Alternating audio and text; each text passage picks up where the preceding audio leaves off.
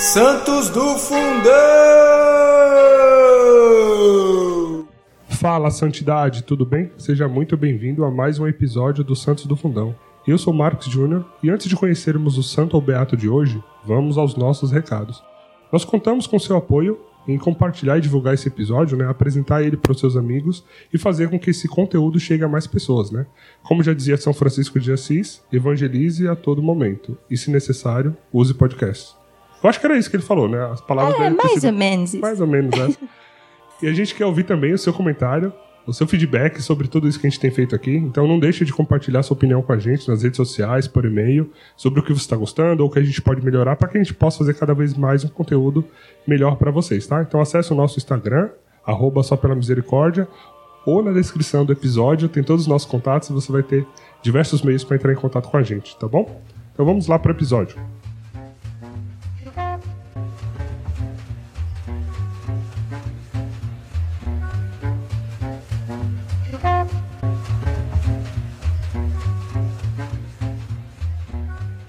E para o episódio de hoje eu estou aqui com Dani Vieira. Tati Boni. Cris Dias. Hoje nós vamos falar de um santo de pureza extrema, alegria infinita. Hoje nosso episódio é sobre São Domingos Sábio, discípulo de Dom Bosco. Então vamos à biografia de São Domingos Sábio.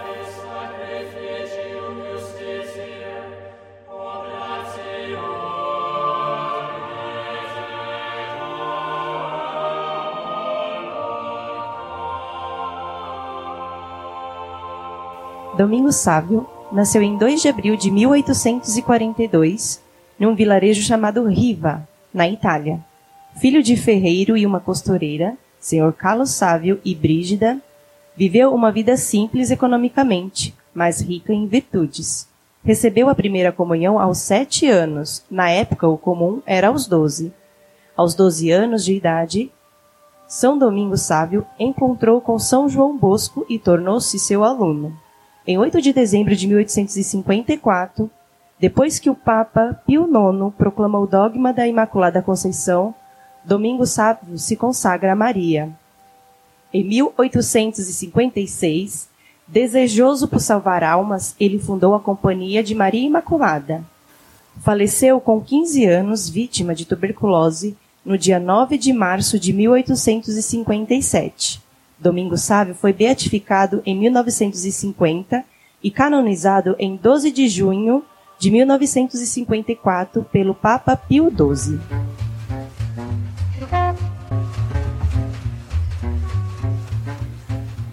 Muito bem. É, esse santo já me, me recorda, né, algumas coisas lá do meu começo, do meu início da conversão, porque eu lembro que logo quando eu entrei na igreja eu ganhei um livrinho de, São, de, São- de Dom Bosco, né? Inclusive a gente tem um episódio sobre Dom Bosco, então volta lá e escuta também depois desse. E lá, nesse livrinho de Dom Bosco, né, ele citava São Domingos Sávio. E eu achei, naquela época, né, impressionante a santidade desse menino. E foi alguém que me marcou muito, né? Então, é, esse episódio já me traz recordações muito, muito interessantes. assim. enquanto eu estudava sobre a vida dele, né, eu ia pensando algumas coisas também nessa minha caminhada. Então deixa eu começar aqui introduzindo também essa parte da família, da infância, e a Cris vai complementando aí conforme ela, ela quiser. É, ele era de uma família né, bastante humilde, bastante simples, né, o pai ferreiro, a mãe costureira, e era uma família muito pobre, mas é, de profunda fé, sabe? Eles eram muito católicos, muito cristãos, e isso é, São Domingos, desde sempre, viu em casa, né? E é legal que ele cresceu nesse ambiente e aquelas almas eleitas, né, gente? Então, assim, é, não tem jeito. A gente é, sabe que o chamado à santidade, às altíssimas moradas, é para todos nós, mas algumas almas Deus pincela e, e, e- vai puxando mais facilmente, né? Tem um imã que atrai desde cedo. Então, um episódio também que eu achei curioso é que quando ele tinha 5 anos de idade, né? Ele estava lá na, na casa dele com os pais e os pais receberam, né? é, viajantes, pessoas é, estranhas a ele, por exemplo, para jantar em casa. E aí, quando eles sentaram-se de fato para se servir e tal, esse viajante, ele sequer fez o sinal da cruz nem nada e começou a comer, né? E aí, São Domingos sabe, na hora ele levantou e saiu assim, tipo, da mesa, né? Nem comeu nem nada, ele saiu.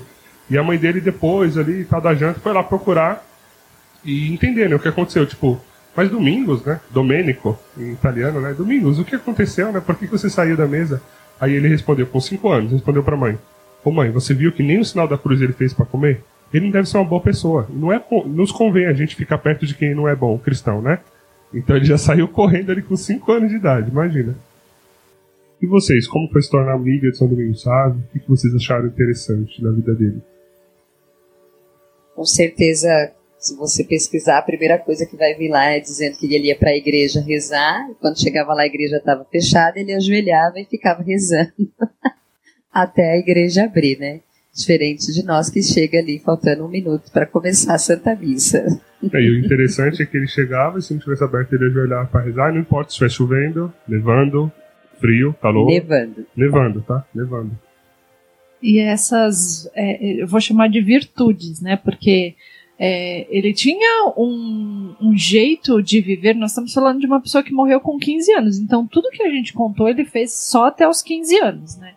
E o quanto ele tinha é, um, um, comportamento, uma personalidade que eu fico pensando na educação do lar como que foi.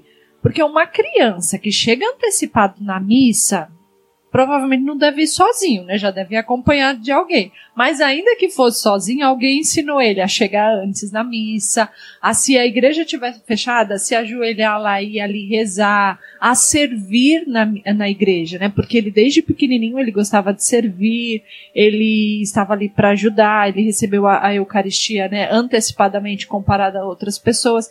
Então essas virtudes dele assim de comportamento, essa história que o Marques contou, lembra o comportamento dele que Dom Bosco já via quando ele já estava mais velho até na escola, é, dele não se misturar com más companhias, da personalidade dele de sempre apaziguar as brigas. Então tudo isso é uma coisa que com certeza ele foi aprender, aprendendo também nessa convivência. Qualquer lugar que a gente for ler sobre a família vai dizer que a família dele era muito fervorosa, muito, muito católica, de muitos valores não diferente de outros santos, ele rezava o terço todos os dias, né? Se é, comungava com frequência, comungava também é, com frequência a confissão. Então, acho que esses hábitos ali inseridos na vida dele desde criança foram algo tão enraizado, já tinha o desejo dele de querer viver tudo isso, mas acho que foram hábitos tão enraizados no contexto daquela família que fez com que em pouco tempo ele alcançasse a santidade, né? Por isso que Deus levou ele, porque o que ele tinha que fazer ele fez no tempo que, que foi suficiente. Foi suficiente, né? É, eu também tenho essa mesma percepção, né? E venho fazendo essa reflexão, né, da importância da, da educação familiar, né? Tão diferente nos dias de hoje, né? Porque eu tenho estudado também bastante sobre educação e assim, a história de Domingo, São Domingo, ele, ela vem realmente assim trazer um novo olhar para a educação de hoje, né? Porque quando se fala de educação hoje, qual é o objetivo? É você formar o seu filho para que ele seja um bom profissional, que ele seja médico, que ele seja um advogado, para que ele tenha uma boa carreira. E antigamente não, né? As pessoas tinham a convicção de que a educação ela servia para formar um bom ser humano, um bom homem, uma boa mulher. Caráter, e a né, educação né? no lar, né? Dani? Exatamente. E assim, é, a preocupação da educação era algo além desta vida. Em primeiro lugar, eu preciso formar o caráter e eu vou educar essa criança para que ele chegue ao céu, para que ele seja um servo de Deus. Então, é, eu também pensei muito sobre isso, né? De da importância da gente rever esse conceito de educação que nos foi imposto, nos foi imposto, né, é, nos últimos, nas últimas décadas por aí, e a gente tem sido levado com a maré, né? Que é quando a gente tem um filho, a gente pensa primeiro nas nossas condições financeiras e, e se a gente vai ter condições de pagar uma escola particular para ele ou não. E a gente esquece que assim, o primeiro contato será conosco. Assim, será que a gente está preparado para acolher e bem educar essa criança para que essa criança seja um indivíduo que ela que os objetivos dela seja acima desses objetivos terrenos, né, de conquistar as coisas, né, que seja transcendente. A gente tem falado essa palavra, né, que, que seja transcendente a esta terra. Então eu fico pensando mesmo como deve ter sido essa educação familiar para forjar esse menino desse Sim. jeito, né? E eu vou usar um termo que eu tenho pensado muito, mas que a gente tenha cautela ao ouvi-lo. Porque eu acho que a gente tem terceirizado né, muitas coisas, a gente terceiriza a educação dos nossos filhos, seja na escola particular, pública tal. E eu tenho refletido que a gente tem terceirizado, inclusive, a catequese dos nossos filhos, Sim. das nossas crianças. Se você está nos ouvindo, não é pai, não é mãe ainda, mas se você tem sobrinhos, afilhados, irmãos, porque a gente confia ao outro catequizar o nosso filho e, e como se a gente tirasse de nós o peso de, de, dessa responsabilidade. Mas não, é, quando a gente vai vendo a vida desses santos, essas virtudes, os valores cristãos, a, a moral, tudo isso estava muito enraizado no contexto daquela família. Então, se hoje sim meu filho precisa, minha criança precisa ir à catequese, mas isso não me tira a responsabilidade de eu ser o primeiro catequista na minha casa. Independente de quem eu seja, irmã, mãe, tia, não importa. Mas eu sou o primeiro catequista dessa criança. E estudando a vida de São Domingos Sávio, isso para mim ficou é, muito forte, assim. Foi uma das coisas que me marcou.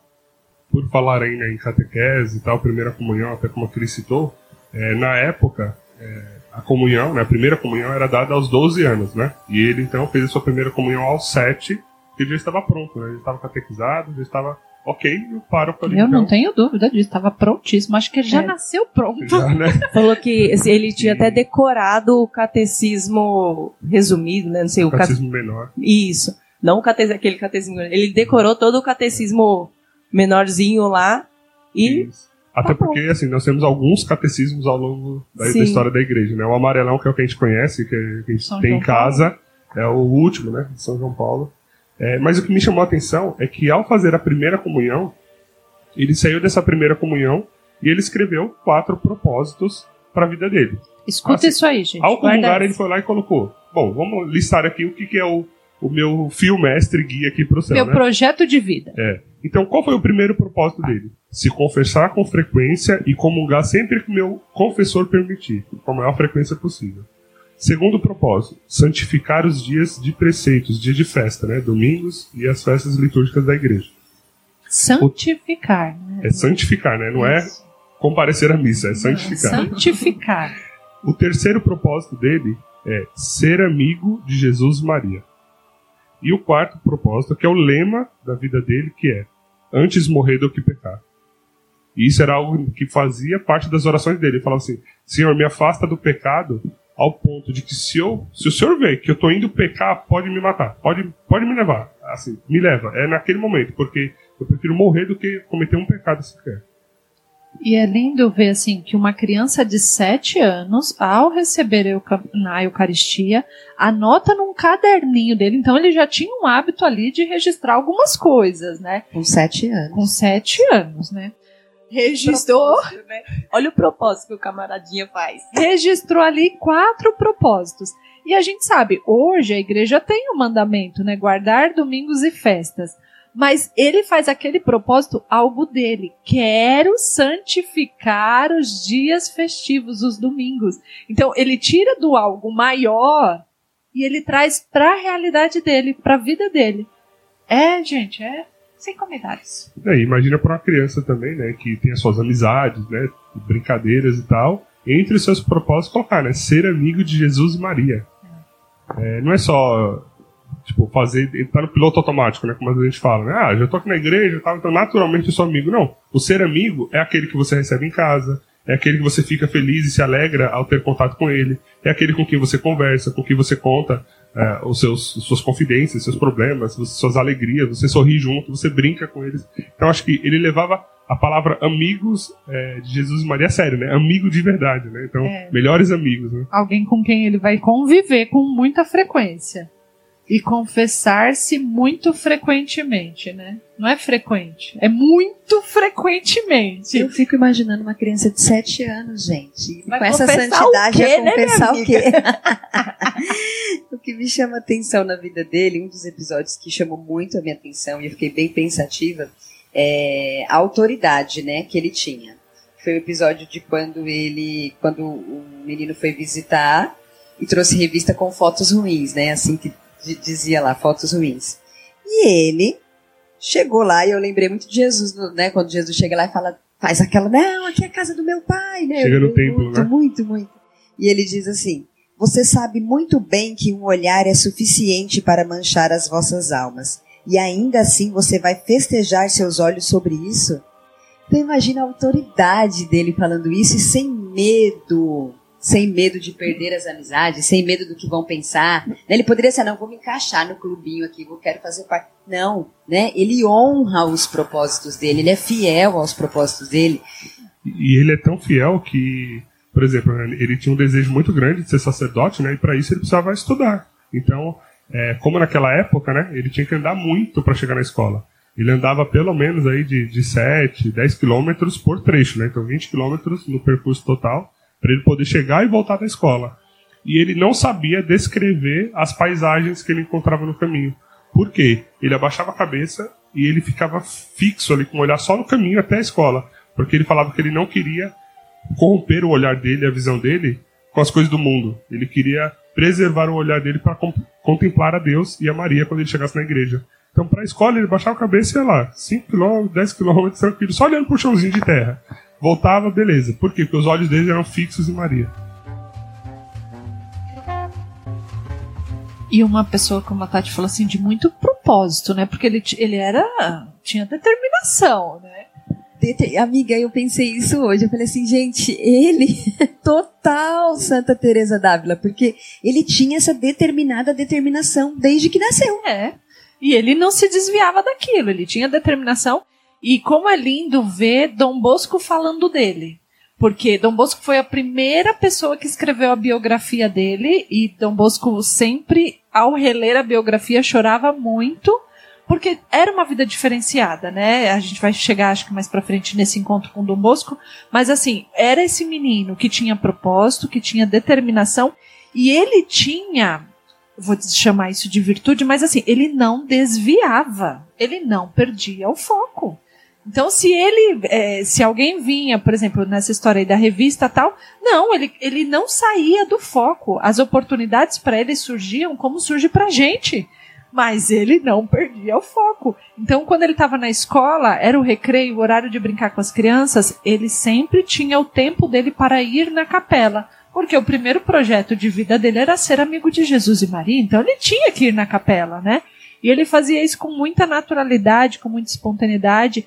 Todo, tudo que se lê a respeito dele, né? Dom Bosco fala isso e outras pessoas também, que ele era muito disciplinado, que ele buscava boas amizades, que ele era estudioso, que ele sabia que para alcançar o propósito dele, que era ser padre, que era ser santo, ele tinha esse propósito. Ele tinha que estudar, ele não poderia perder tempo com outras coisas, mas ele não deixava de brincar e ele tinha uma alegria né, uma coisa de respeito, uma ternura. Era um menino muito bem educado, né?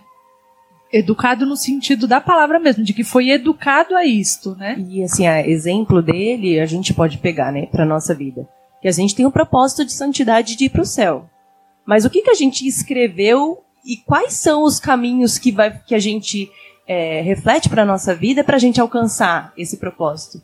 Ele não, ele lá foi muito decidido. Eu quero ser santo, então eu vou fazer isso, isso, isso e isso.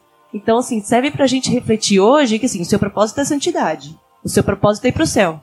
Mas quais são os passos que você vai ter que, que tomar? Você já escreveu? Você já sabe o que você tem que fazer diariamente, ou semanalmente, mensalmente, para alcançar esse objetivo? Para Porque, não se desviar. É, porque a gente coloca o objetivo, mas a gente não descreve como alcançar esse objetivo. E o moleque ensina pra gente com 7 anos de idade isso. Isso quando a gente coloca o objetivo. Porque estudando a vida de Sábio, eu lembrei de uma, de uma conversa lá em casa esses dias, em que o Gabriel, a gente estava conversando sobre céus, vida de santos, não sei o que, o Gabriel falou assim. Ah, mamãe, mas se o purgatório já é um lugar que eu vou passar, mas vou pro céu, tá bom, purgatório, né? Eu falei, não você tem que desejar o céu. E o quantas vezes esse é pensamento nosso, quantas vezes eu já pensei isso lá, é, tipo, ah, não, mas se eu chegar no purgatório já tá bom. Não. Que soframos o que temos que sofrer aqui, né? Como Domingo Sávio teve aí a sua morte é, é, prematura, talvez muitos podem dizer, mas que a gente sofra o que tem que sofrer nessa vida porque nós somos dignos do céu. Nós não devemos nos contentar com menos. Já dizia Marx, dá mesmo trabalho sonhar grande, sonhar pequeno. Exatamente. Então sonhemos com o céu, desejemos o céu. E já dizia Marx, não, já dizia Carla Putz, né? Que a gente gravou recentemente, o recém-beato Carla Putz, que é, já no leito de morte, praticamente, ele falou: Eu ofereço esses sofrimentos né, pela igreja, pelo Papa, porque eu não quero ir pro purgatório. Isso. Meu destino é o céu. É o então, céu. Fomos é, criados para o céu, essa é a nossa gente. certeza. né? Não é fugir do inferno, né? É ir É. para o céu. É diferente. São caminhos bem distintos, né? Eu acho que muito da. Opostos. Bem apostos, né? É porque às vezes tem gente que põe como meta, né? Não ir para o inferno. Ir para o céu é diferente de não ir para o inferno, né? Sim. E muito da história aqui de Domingo Sábio, querendo ou não, se passa é, no oratório de Dom Bosco, né, ali em Turim. Então eu acho que já é importante a gente também colocar como é que foi esse encontro, para a gente trazendo também esses episódios dentro do oratório e tal. E como eu comentei, né, Domingos, é, ele tentando estudar e tal, e, e não tinha condições financeiras dos pais para manter ele nos estudos e tudo direitinho. Então, ali na escola que ele estava, ele não pôde continuar. E aí o pároco, então, amigo dele, comentou de Dom Bosco. É, que Dom Bosco tinha um oratório, né, tinha uma, escola que preparava os meninos, não só intelectualmente, mas espiritualmente também, e não tinha custo algum. Então, é, o pai de, de Domingo Sábio aproveitou que eles iriam até uma cidade vizinha, que teria uma, uma festa lá, algumas, alguns eventos lá, e Dom Bosco estaria lá. Então ele correu e se apresentou ao Dom Bosco é, pedindo né, que ele o aceitasse na escola de Turim. Foi bonito ver porque enquanto ele falava né, desse desejo de ser sacerdote e tal, e que ele queria entrar na escola, meio que já tentando convencer Dom Bosco, Dom Bosco ficou olhando para ele, né, medindo o menino ali do chinelo ao último fio de cabelo. E aí quando, quando o Domingo Sábio terminou, Dom Bosco falou para ele: Eu acho que eu tenho aqui um bom tecido em minhas mãos. E aí o Domingos perguntou: Mas, tipo, tecido, né? Pra que que é o tecido? Ele falou: Para fazer um, um lindo traje, uma linda veste presentear Nosso Senhor. Aí ele, aí Domingos então falou: Ok, então eu seria o tecido e você o alfaiate, né? Faça esse traje aí, ou seja, me salve e me leve nesse caminho de santidade, né? E aí então Dom Bosco queria testar ele. Dom Bosco falou: Tá bom, mas vamos ver então se você tem é, essa vocação mesmo é, para entrar no colégio. Vamos ver se você consegue estudar direitinho. Aí Dom Bosco pegou um livrinho que ele tinha na mão, entregou para Domingo Sábio e falou o seguinte: ó, leia essa página aqui e essa, que amanhã eu vou te fazer algumas perguntas sobre ela. E aí, é, você me respondendo ok, eu te levo pro oratório, né? Então Domingo Sábio saiu com o livrinho, e aí, oito minutos depois ele volta correndo e fala: Pode me perguntar já, já sei tudo, tranquilo. Inclusive, eu já decorei todo o texto, eu posso narrar ele todo para você você pode perguntar o que você quiser. E aí ele narra o texto todo para Dom Bosco. E mais do que isso, né? Dom Bosco fala que assim, ele tinha compreendido o sentido do texto, né? Não foi só decorar as palavras e a ordem que elas estavam escritas. Ele compreendeu o sentido do texto, oito minutos depois. Né?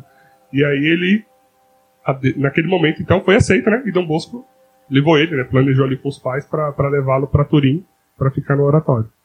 Só preciso dizer que ele bateu o recorde de Kiara Lute. É, Kiara era 25, né? Kiara foi marcada pelos 25 minutos. Se você não entendeu a piada, vai no episódio dela, escuta o episódio dela, porque Domingo Sávio foram só 8 minutos. Foi suficiente, 8 minutos.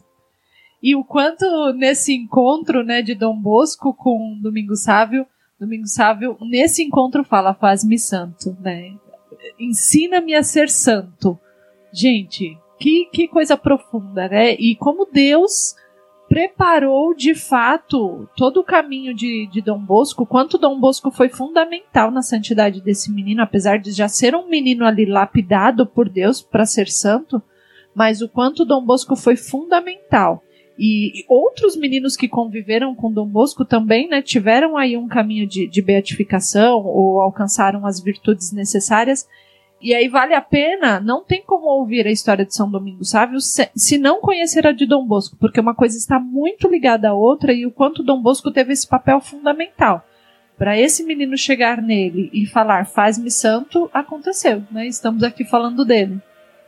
E ainda nesse encontro né, de Dom Bosco com o São Domingos Sávio, Dom Bosco diz assim sobre a entrada do, de São Domingos no oratório.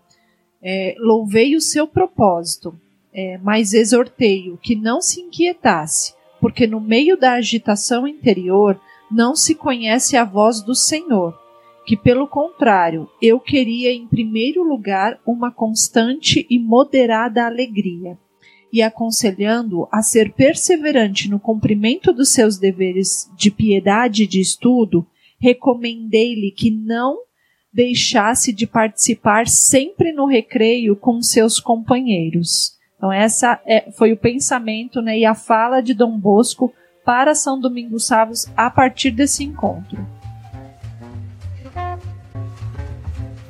Assim, eu acho que o maior, assim, a, o, além do objetivo de ser santo e desses propósitos a seguir, o que Domingos Sávio também tinha muito muito claro para ele que só existia o caminho, né? Ele só conseguiria atingir esses objetivos, esses propósitos, se ele imitasse a Cristo. Então, em tudo, ele desejava imitar a Jesus. Então, e aí aconteceu um fato na escola que alguns meninos fizeram uma travessura lá, né? Eles infringiram a, a, a regra, que era colocar, não sei, pedras, colocar algumas coisas na estufa da escola que, que isso era proibido. É, fizeram tudo de um jeito para é, culpar o São Domingo, né? E aí o padre, ele sabia que não tinha sido eles, mas assim, todas as provas estava direcionando para ele, então ele não tinha o que fazer. Então ele pediu para que São Domingo se ajoelhasse lá, deu né, a maior bronca nele, corrigiu ele com severidade. E aí, no dia seguinte, esse padre descobriu a verdade, que não tinha sido é, São Domingos.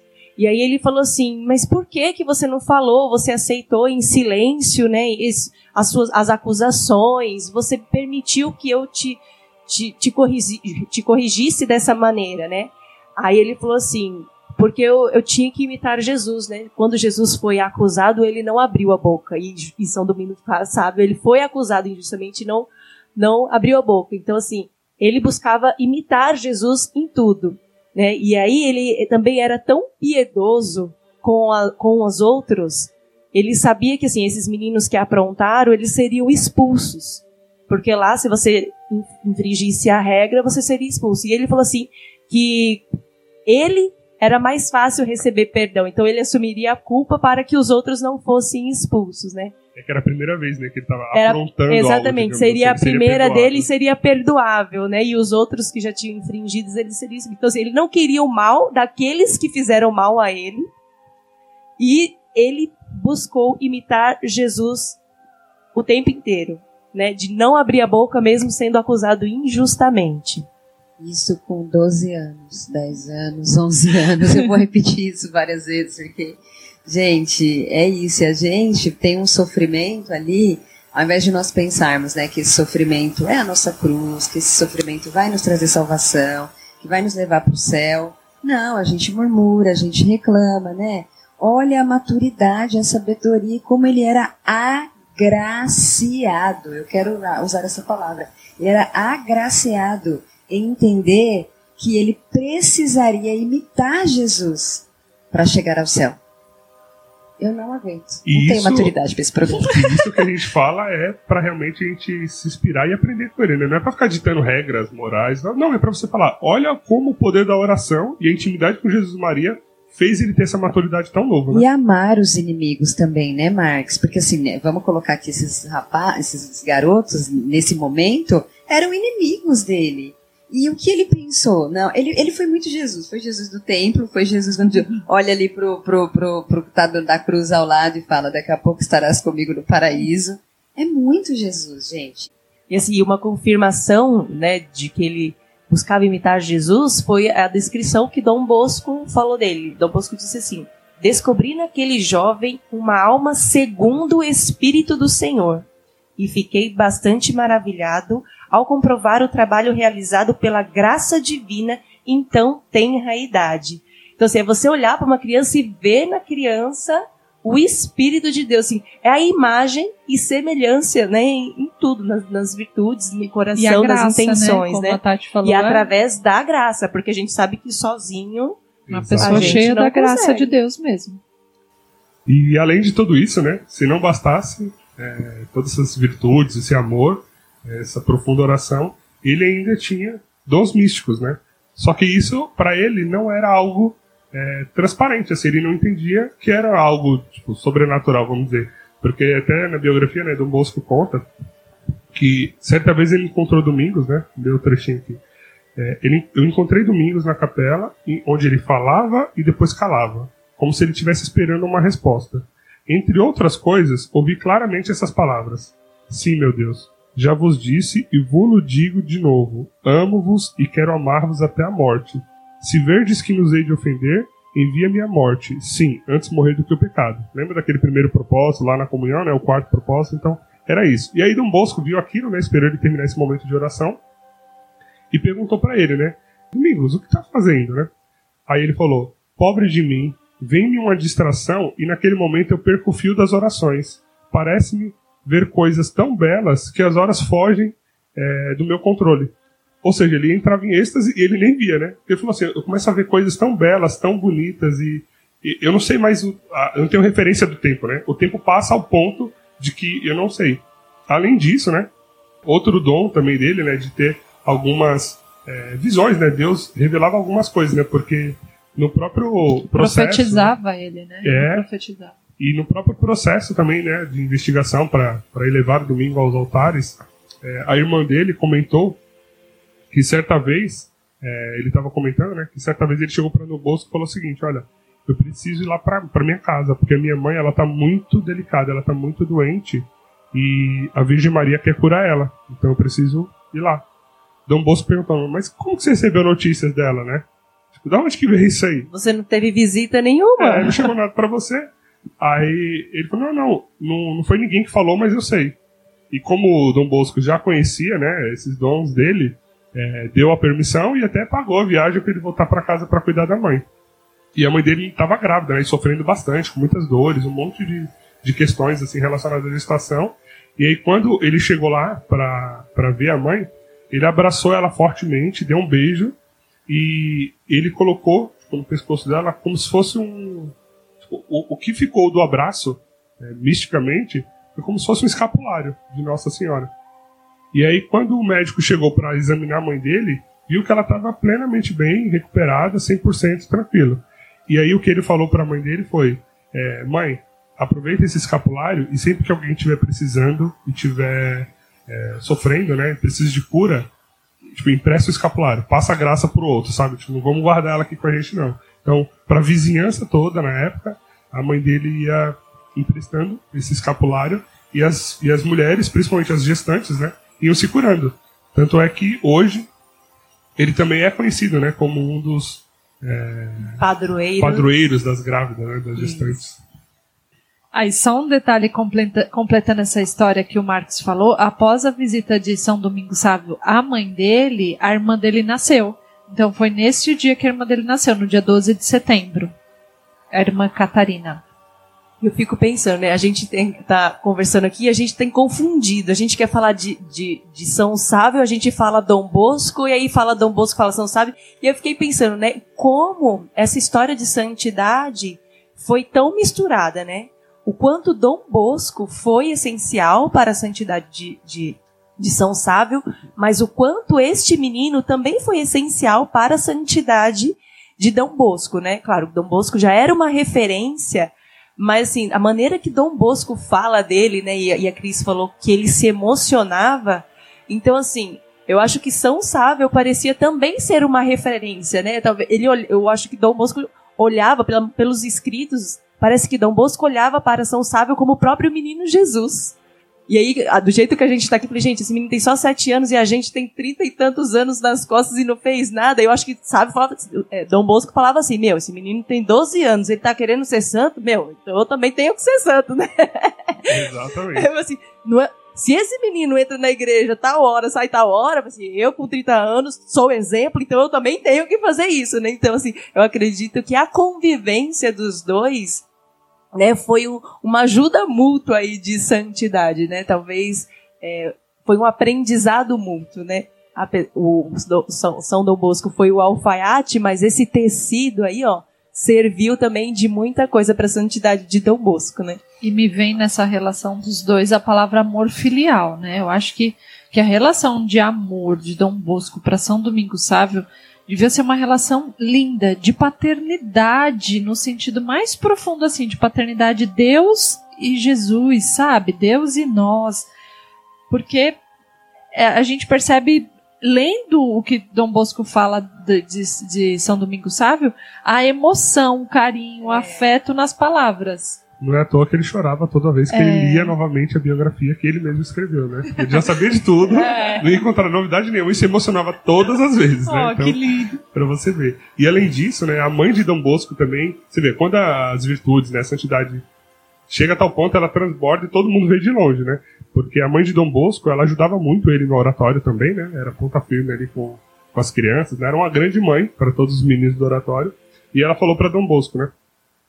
Olha, você tem muitos jovens bons aqui, mas nenhum supera o belo coração e a bela alma de Domingos Sávio. E ela explicou.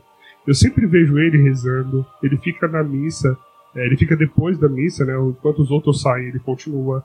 Ele dá uma passadinha na hora do intervalo, do recreio lá das crianças, ele dá uma passadinha na capela para rezar. E na igreja, ele sempre tá como se fosse um anjo que mora no paraíso. Era a visão que ela tinha dele, enquanto ele tava ali, sabe? Se, se comportando direitinho para ouvir a homilia, para participar da missa e para rezar. né? Que mãe, né, gente? Que mãe. A pessoa falou que ela tem toda essa percepção, então ela é alguém que estava atenta, via todos os movimentos desse menino abençoado e ainda teve, e ainda fala de uma forma assim, é um anjo no paraíso, né? Que lindo. Ele não só entendeu a missão, ele não fazia as coisas por obrigação, né? Ele entendeu a missão, abraçou e amava. Né? Antes dele entrar no oratório, ele comungava, disse que ele comungava uma vez por semana. E depois de ouvir uma homilia sobre os sacramentos, ele escolheu um padre como confessor. E a regularidade né, dele é, começou a aumentar. Então, depois disso, ele começou a comungar diariamente. e ele tinha uma intenção especial ali pela, pela Eucaristia, né? E Dom Bosco, acompanhando tudo isso, sempre via que quando ele andava na rua, se passasse um, sacerdote com Jesus Eucarístico, ele se ajoelhava na rua, gente, sem vergonha, sem pensar no que os outros, né? Ah, vão falar divino, ele não se importava com isso. Ele amava verdadeiramente aquilo ali, né?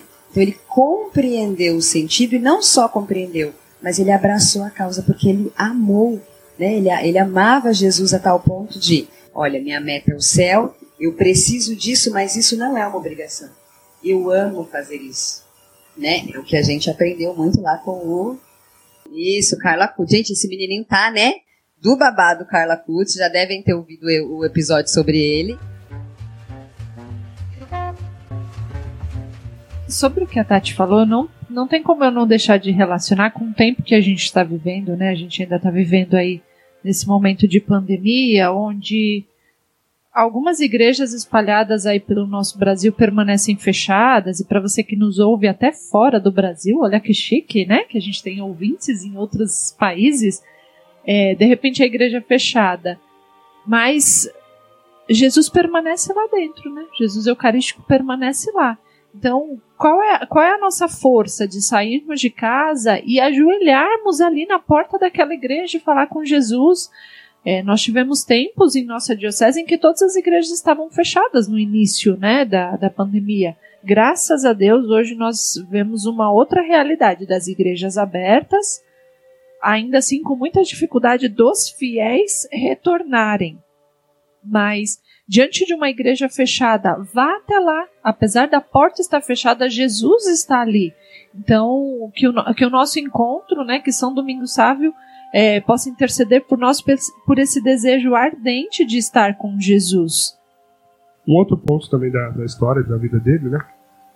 Numa das homilias de Dom Bosco, enquanto ele falava de santidade e tal, aquilo encheu os olhos e, fez com que Sávio realmente é, se encantasse ainda mais, né?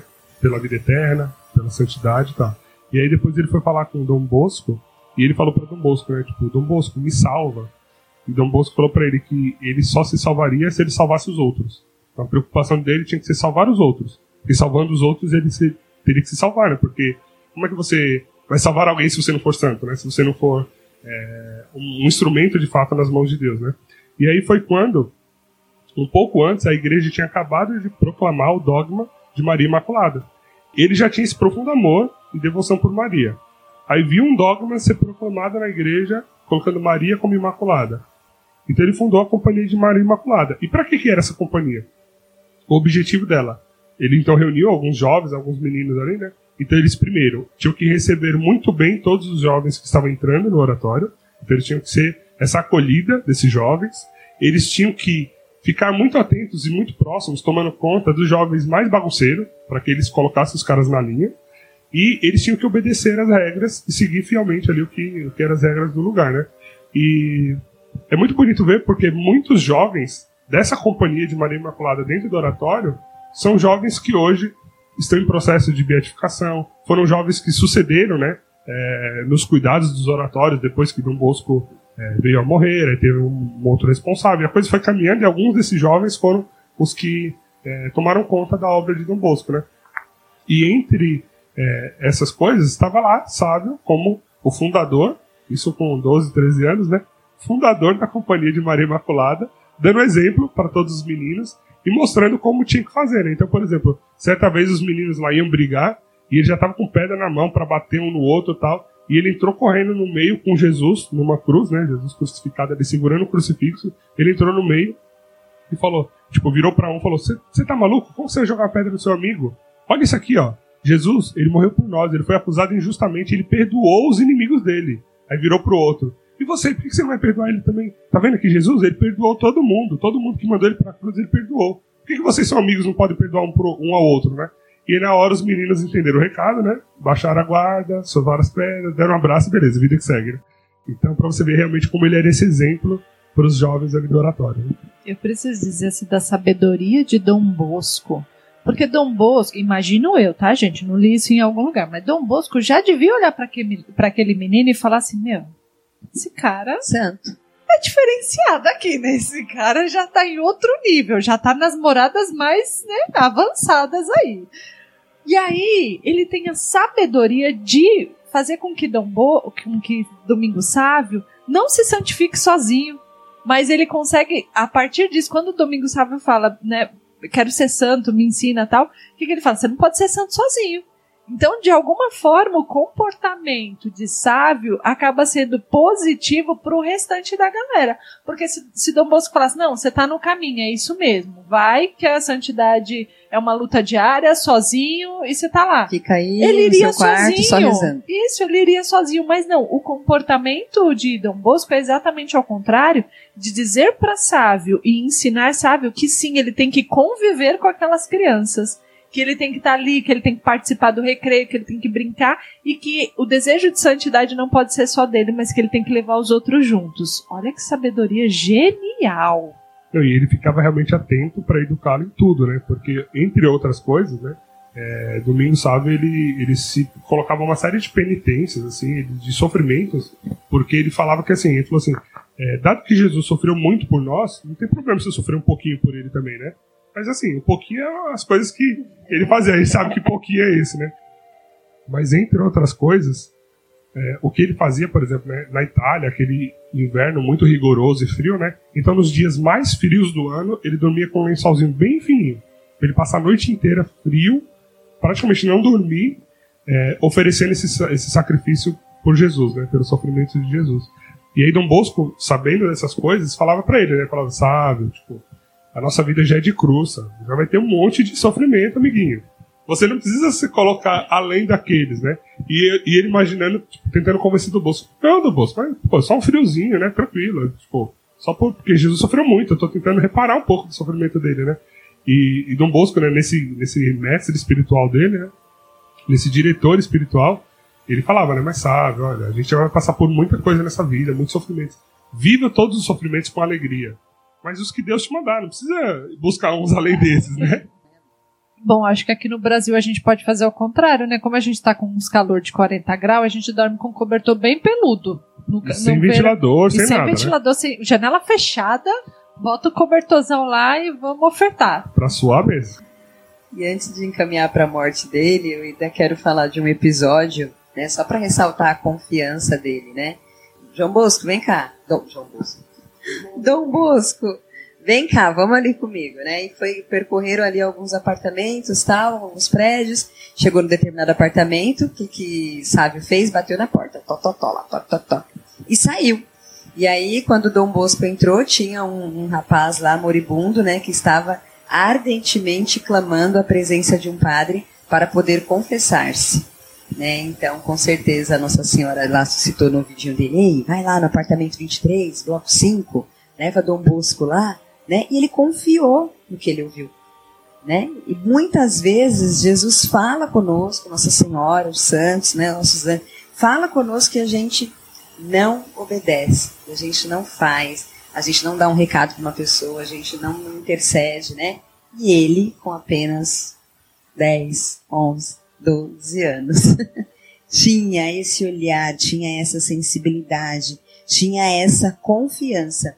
Quando Dom Bosco perguntou para ele como você sabia, ele humildemente desconversou. Ele não quis exaltar que ele tinha o dom, que Maria falou com ele, que né, não, eu falo assim, Maria, imagina, né, pode ter sido Maria, pode, né, que ele não queria exaltar isso, gente. Ele tinha, além de tudo isso, ele tinha essa humildade. É um item interessante da, das regras, né, do como é que chama mesmo? Companhia de Dessa Maria companhia de Maria Imaculada, que eu achei muito interessante, como o Marcos falou, né, das regras da casa e de acolher. É, tem aqui que serve bastante pra gente, para que a gente medite, né?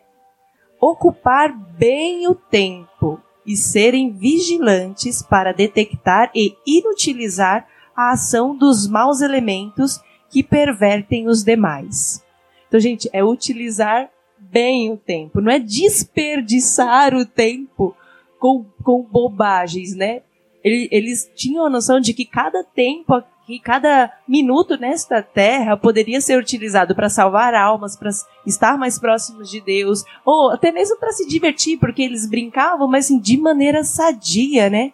Esse negócio de ser vigilante, a gente vai na missa, a gente reza, mas aí chega uma oportunidade, né, de fazer uma coisinha errada, a gente finge que não sabe, estamos lá com o pezinho no pecado, né? E olha só, é, é você ser vigilante e ocupar-se com coisas né, que não é muito difícil, porque é, ele mostra que na alegria dele, para ser de Deus, não precisa ser triste, né? Não, você não, não precisa abrir mão da, da, de momentos alegres, não precisa abrir mão dos amigos, mas é viver de maneira saudável, né? É, e ajudar com que esses amigos também não se percam. Gente, essa, isso tem que permanecer no nosso coração, né? O que, que a gente tem feito com o nosso tempo? E é interessante ver, né, a expressão realmente como é forte que ele usa, né? Ser vigilante para inutilizar a ação dos, dos, dos que estão indo para o pecado, vamos dizer assim. Então ele fica esperto, cara. Detectou o mínimo sinal de pecado, vamos lá e corta o mal pela raiz. Não deixa acontecer, Vigilantes, não. né? Por isso que ele né? usa o termo vigiar, porque se não vigiar, a gente perde essas, essas coisas simples, que às vezes são as pequenas que nos levam à perdição. É, essa frase da Dani me lembrou no, no mosteiro do meu diretor espiritual, debaixo de cada relógio tem uma placa com a frase: Cada hora é importante, a última hora é fatal. Porque pode ser a sua última, né? A gente não sabe, Então, né? cada hora é importante. Debaixo de cada relógio tem essa frase, gente. Então, você vai olhar a hora, você já tem um lembrete na hora. Opa, peraí. O que, que eu tô fazendo, né? O que, que eu fiz nessa alguma minha coisa última útil? hora? É o vigilante total, né? É, Deve ter gente que ao entrar no mosteiro lá já fica de olho assim, pô, não vou olhar pro relógio não, senão eu vou tomar um tapa na cara aqui, né? É, até o relógio te bate. Tipo, nem pergunta a hora. Não, deixa acontecer e depois a gente vê o que tá atrasado. E essa vida, né, de uma adolescente, né, que chegou ali até quase os 15 anos e tal. é, olha como ele foi conhecido, né? O Papa Pio XI definiu ele como o grande gigante do espírito.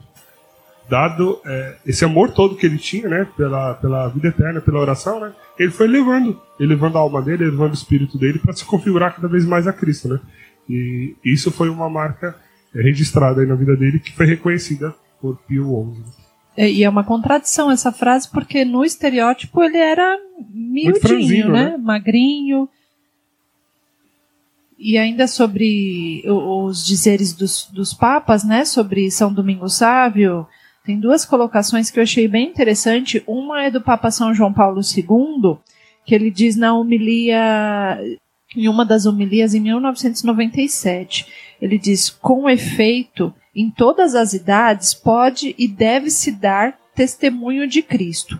o compromisso do testemunho cristão é permanente e cotidiano. Ele diz isso a respeito de São Domingos Sábios, né? Que em todas as idades nós podemos e devemos dar o testemunho de Cristo, e que São Domingos conseguiu fazer isso de forma cotidiana. E recentemente, na exortação apostólica Cristo Vive, é, Papa Francisco faz uma referência a São Domingos Sávio. Acho que esse documento é, é bem recente, não vou me lembrar o ano, mas acho que 2019 talvez. O primeiro adolescente não mártir a ser declarado santo. É um exemplo de como a santidade pode ser vivida no cotidiano. Esse, essa exortação apostólica Cristo Vive, ela é bem interessante, inclusive, para os jovens lerem também, porque fala dessa santidade na juventude. E o Papa Francisco usa São Domingos como um dos modelos a ser jovem. E ele foi o primeiro santo é, não mártir, né? E aí eu faço referencial um dos podcasts que a gente gravou, um dos primeiros dos Joselito Sanches. Se você não ouviu, acho que também é uma história bem marcante, mas é, foi um mártir, né? No caso do São Domingos, não. O Papa Francisco ainda fala assim a respeito desse jovem, né? Domingo Sábio. Constituem magníficos reflexos de Cristo jovem que resplandecem para nos estimular e tirar fora da sonolência. É, seu exemplo mostra do que os jovens são capazes quando se abrem ao encontro de Cristo. Bem, pegando isso que você falou né, a respeito de, de, ser santo, sendo jovem no cotidiano e tal, São Domingos Sábio ele já nos deixa né, a, a fórmula dele da santidade, que é uma frase dele, né? Ser santo é cumprir bem os seus deveres e ser alegre. Então, se você cumpre muito bem os seus deveres e é uma pessoa alegre, você está no caminho de santidade. Né?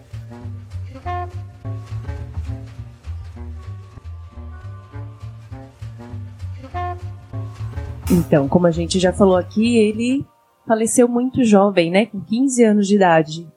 Então, a gente deu uma pincelada de tudo que ele fez, né, nessa curta vida, e agora encaminhando então assim para os seus dias finais, né? É, como o Marx falou, ele, ele tinha é, esses dons místicos e ele também, assim como o Carlos Acuti, ele também sentia que os seus dias estavam próximos. Não só o dele, mas também né, teve um, uma carta que ele mandou para um dos amigos dele, é, falando que o amigo dele não retornaria para o oratório e de que o dia dele, que a carcaça dele já não aguentaria mais ficar neste neste mundo. Então ele acabou ficando, pegando uma enfermidade lá, né, no caso a tuberculose, na, no oratório, e voltou para casa para passar os últimos dias. E aí ele falou com Dom Bosco, ele se despediu de Dom Bosco, falou assim: então a gente não vai mais se ver aqui, eu te vejo no paraíso, né? Não foram com essas palavras, né? mas dando a entender que assim, ele já sabia que ele iria e ele estava com, com muita alegria, né? Porque ele, ele via o paraíso, ele sabia que, assim, que tinha algo esperando por ele, ele já estava preparado para ir para o céu. E aí ele deu tchau para o Dom e falou assim: até logo, nos vemos no paraíso. Então ele estava em casa, né? Como a Dani colocou, ele foi se tentar, né? Se recuperar em casa, mas já sabendo que ali era o caminho dele, né? a, a vitória era a, certa. A vitória era certa. Tinha combatido o bom combate. Exatamente. E aí ele, então, já na sua hora fatal, né? No, no relógio ali do mosteiro, então já na sua é, nos seus últimos minutos de vida ali, ele se despede dos pais que estavam ali no quarto dele, né, recebeu os últimos sacramentos do sacerdote, um padre é, da vizinhança lá, os pais chamaram, ele recebeu os últimos sacramentos, se despediu dos pais e só falou, né? Que coisa tão formosa eu vejo. Então, assim, ele já via as portas do paraíso abertas para ele, né? E aí, então, ele veio a morrer um menino que até o último minuto de vida é, teve experiências místicas, né? Como essa de ver a, a, o paraíso é, esperando por ele. É até difícil, né? De você imaginar o que será que ele viu, né? É, essa então, é a então, pergunta que não quer calar. Eu falei, nossa, tipo, o que ele viu? Como que a gente não. Eu lá, fico imaginando o entusiasmo dele, porque ele já era um menino alegre. Né? Em vida ele já era alegre. Imagina ele tá lá se né? despedindo e né? tal. E ele fica Começou a ver a portinha, né? Começou a ver a portinha é, aberta. Imagina né? Jesus lindo, pleno, luz. E aí, Maria só jogando o terço pra ele assim, né? Ó, segura aqui bolinha por bolinha é. que eu te puxo, pode vir, tranquilo. E aí, assim, foi um período de sofrimento, né? Mas é, relata que, assim, mesmo sendo sofrido, né, ele passando por, por dores, foi um momento de muita calma, né, de muita paz, né, e de alegria, porque ele sabia que a vitória era certa para ele ali naquele, naquele instante. Então é aquilo que, que a gente vive falando aqui, né, de dar sentido aos sofrimentos e saber que você fez da sua vida o que Deus queria dela, né? Você seguiu na sua vida os planos de Deus para a sua vida. E aí ele morreu assim, com um sorriso no rosto, mesmo tantos sofrimentos. E, e ele ofertava esses sofrimentos também, né? Pelas almas, é, pela igreja. E foi para o paraíso. Morreu vendo o paraíso. E a gente não costuma meditar muito na morte, né? Mas a cada episódio que a gente vai estudando a vida do santo, talvez sempre me é, volta esse mesmo pensamento aqui na minha cabeça, que é assim, se você parar para pensar, o momento da morte deveria ser o momento mais feliz da sua vida, né? Porque você está entrando na vida eterna. Se você tudo direitinho e você caminhou rumo né, ao céu, então não deveria ser um momento triste, né? A gente às vezes não, não compreende bem o momento da morte, mas é, é uma coisa que cada vez mais estudando a vida dos santos eu fico pensando nisso, né? Que a morte de fato deveria ser o momento mais alegre da nossa vida, que naquele, no exemplo que eu estou dando aqui estão morrendo, tá, gente? Eu sei que para os familiares é difícil perder alguém para todos nós é muito difícil quando a gente perde alguém. Ou não deveria mas ser, não deveria né? ser também, não deveria. né? Porque você sabe que a pessoa tá lá, né? Ela, enfim. Vou sentir falta dela aqui, ok, mas eu vou viver a vida eterna com ela. É não é tão saudade, simples assim, tá, gente? Mas deveria ser. É, ter saudade não desespero, né? Então é isso aí. falando dessa reflexão sobre a morte, né? É, por que, que fica assim tão desesperado? Porque a gente perde o tempo que a gente tem aqui na Terra com outras coisas, com as futilidades. E a gente sabe que no momento da morte a gente não fez o que a gente deveria ter feito. Né? Então, assim, por que, que a morte é um desespero? Porque a gente acha que ela está longe, e aí quando ela chega, a gente olha para nossa vida e fala assim: meu, não fiz nada de bom dessa vida, né? E, e aí, essa reflexão é importante, né? De como a gente tem gasto a nossa vida. Né? Se a gente morre daqui uma hora, a gente está pronto para isso? Né? É, é muito importante essa reflexão mesmo. Né? Então, é, espero que vocês também aí possam refletir um pouco mais, né? Toda essa reflexão aqui profundíssima é, que a gente comentou aqui a respeito da morte. E agora eu quero perguntar para vocês o que então a gente aprendeu com o Domingo Sábio, né? O que vocês aprenderam com o Domingo Sábio? Ter uma meta, escrever os passos que farão, né, eu chegar até aquela meta, os propósitos e vigiar nesses propósitos. Eu pego isso aí pra mim também, então eu aprendi o que a Tati aprendeu.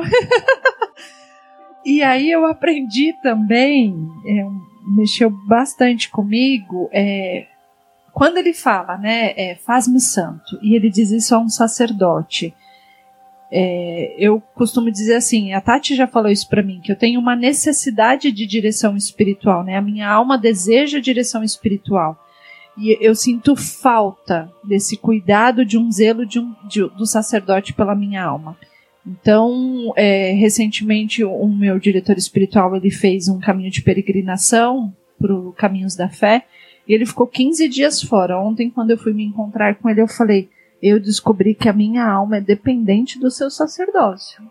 E de verdade, assim, eu digo isso até emocionada. Porque é um, é, é um desejo de me confiar a ele, né? De estar-me é, entregue e saber que ele vai me levar para outro caminho que não seja, não tem outro caminho que não seja o céu, né? Eu estou sob a responsabilidade dele. Então, São Domingo Sávio aguça em mim esse desejo no mais profundo assim do meu ser de, de me deixar ser confiada a um sacerdote, porque Dom Bosco fez isso com ele, né? Dom Bosco conseguiu é, fazer com que ele fosse santo e, e seguindo né, esse, isso que a Tati aprendeu, tendo esse propósito, essa meta é, de não me desviar disso, não é um caminho fácil, né? Por isso que a gente por isso que eu sou o amante da misericórdia, porque não é um caminho fácil, eu sei das minhas misérias, é, mas poder confiar a minha vida a alguém, a minha meta a alguém, e não é que eu estou depositando toda a responsabilidade nesta pessoa, jamais, mas é poder dizer, ajuda-me a ser santo, é isso que eu quero. É um caminho de humildade. Você reconhecer que você precisa de alguém para te ajudar nesse caminho. Faz-me santo, Padre Agostinho. É, essa coisa da meta é bem visível, né? Desses, desses propósitos. Mas o que ele me fez refletir também, que é a frase, né, muito conhecida dele, né, antes morrer do que pecar. E assim, como eu desejo, né, eu peço a intercessão dele de eu desejo tanto ter essa aversão, né, aversão que falamos, né, aversão ao pecado. Eu desejo, porque às vezes a gente gosta do bendito do pecado, a gente não quer largar o bendito do pecado, e é esse pecado que nos afasta da graça de Deus. Então, assim, eu desejo assim meditar nessa frase a cada dia, porque é o afastamento do pecado, né? Essa vigilância que me aproxima de Deus. Cada vez que a gente peca, a gente dá um passo para trás, a gente se afasta de Deus. E como que a gente vai se aproximar de Deus? Deixando de pecar. Então, assim, eu desejo, né, no fundo da minha alma, seguir os passos de São Domingo Sábio nessa aversão ao pecado. Que eu, que eu que eu deseje morrer antes de ofender a Deus, né? E uma coisa também que eu venho pensando há algum tempo, e São Domingo é, veio confirmar, é a questão dos sacrifícios, né? De quanto o sacrifício, a gente se sacrificar, né, as, as mortificações, nos ajudam nesse caminho de santidade. Porque para a gente se fortalecer contra o pecado, a gente precisa fortalecer a nossa alma, que só vem através das mortificações. Porque o pecado nada mais é, é a gente é, deixar o nosso corpo, né, as nossas vontades, os nossos desejos no, nos conduzir. E as, e as mortificações ordenam isso. Né? Quando você é capaz de se mortificar, é, você vai se fortalecer e vai começar a dizer não àquilo que não, não lhe faz bem vai dizer, vai começar a se fortalecer e dizer não aquilo que te afasta de Deus, vai dizer não aquilo que te desvia do seu propósito, que é o céu. Então são esses aprendizados e esse é o meu pedido a São Domingo Sábio para todos nós. Amém, eu aceito. Amém, eu também, Dani. E só pegando o seu gancho da aversão ao pecado, eu refletindo aqui que o pecado, ele, ele rompe a nossa amizade com Deus, né?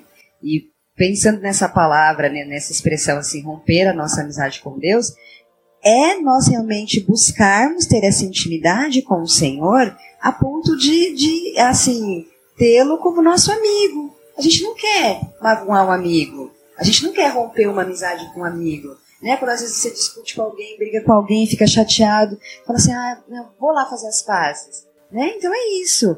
É não querer romper essa amizade com o Senhor permanecer na intimidade. Né? Aí você vai, né? Aí a gente vai conseguir ter essa versão. Não, não, não, não. Ai, Deus vai ficar chateado comigo. Ai, meu Deus, não, não fica não. Deus não fica chateado não. Por favor, por favor, por favor. Ai, não vou pecar. Né? Essa é coisa simples, assim, do dia a dia, mesmo, trazer para o dia a dia. Eu acho que isso ajuda, facilita. Pô, eu pego, então, é bom ficar por último, porque eu sempre pego todos esses aprendizados todos para mim também, então eu já coloco na minha sacolinha aqui.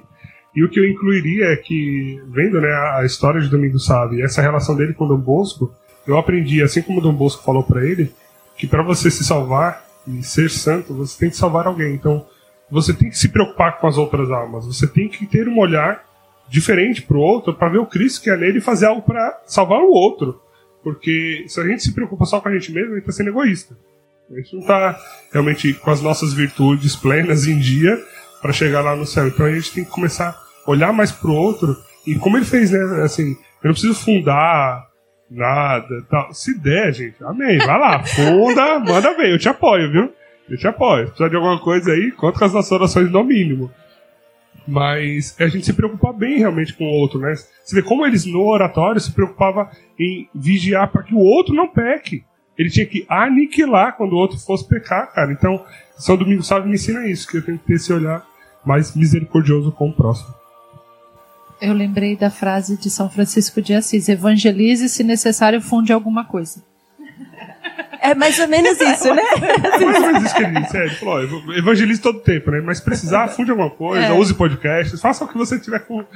Mas evangelize, não, Mas evangelize. A, não perca a oportunidade. Exatamente.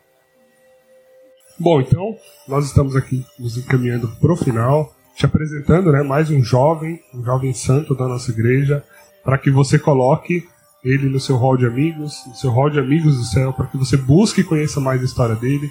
A gente vai linkar, né, como a gente tem feito nos últimos episódios, as referências que a gente usou para esse episódio, e entre elas eu vou deixar aqui para vocês também um gibi da, dos salesianos, é, que foi feito da história dele.